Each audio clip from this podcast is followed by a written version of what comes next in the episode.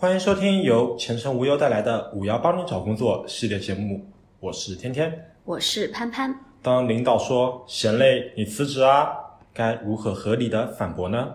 这句话其实是个伪命题，从字面意思单看，这句话其实没毛病。嫌累，你辞职啊？是啊，工作太累，负荷太重，无法承受时，不应该辞职吗？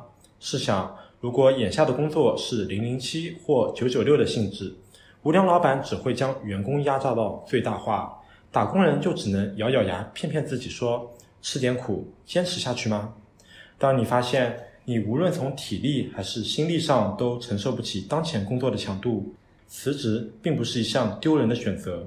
与其硬撑着让血汗钱成为自己的医药费，不如选择一份更适合自己的工作。但加上态度看这句话，领导很意气用事。这位领导怎么回事？身为团队的管理层，除了管理好工作业务，也应当管理好员工。管理二字不仅有管，还有理，即应当树立好员工的心态，协助他们调节到最佳状态。嫌累，你辞职啊！我们念一遍就能发现，这纯属放狠话。无论怎么理解，都带有针对的味道，给员工难堪的意味。伪命题，没有平等的关系，就没有合理的反驳。我左思右想，总觉得哪些地方不对。合理的反驳，那么什么是合理呢？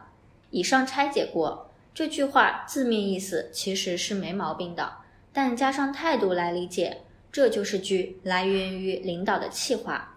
因此，形成合理的问题所在就是领导的态度问题。当你的领导对你说“嫌累就辞职啊”，你会反驳吗？很少人会。为了保住工作，默默忍受是大多数人的镜像。再举个例子，当你的朋友对你说“嫌累就辞职啊”，你会怎么回答呢？也许你会抱怨生活的苦，抱怨工作的累，抱怨上有老下有小，以此阐述自己不能辞职。但这些话却不会出现在领导的耳朵里，因为两者的关系不平等。就事论事，合理反驳，对还是怂？通过当事人所说“想要合理反驳”一词，我揣测当事人并不想辞职。在此前提下，在心态上选择退让、怂一下，给领导一个台阶下，以此保住这份工作。但在道理上，还是觉得领导的方式不对头，想要有理有据的怼一下。